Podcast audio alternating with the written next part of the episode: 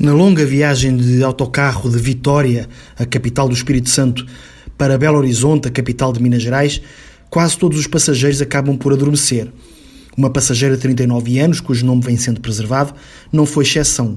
Começou por cochilar, a expressão brasileira para aquele sono leve, e acabou num sono profundo. A meio do sono, no entanto, acordou assustada com a mão do passageiro do lado dentro das suas calças a fazer movimentos fortes e consecutivos. Ela alertou imediatamente o motorista, que por sua vez parou no primeiro posto da polícia rodoviária. Já em Belo Horizonte, destino da viagem, o agressor, um pastor protestante de 59 anos, foi preso e prestou o seu curioso depoimento. Disse ele que também estava a dormir e que a importunação sexual, ou seja, colocar as mãos dentro das calças da passageira do lado, não passou de um sonho.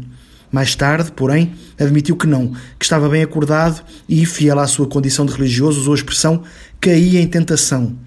Ele alegou que isso se deveu ao facto de não estar com uma mulher há mais de 20 anos.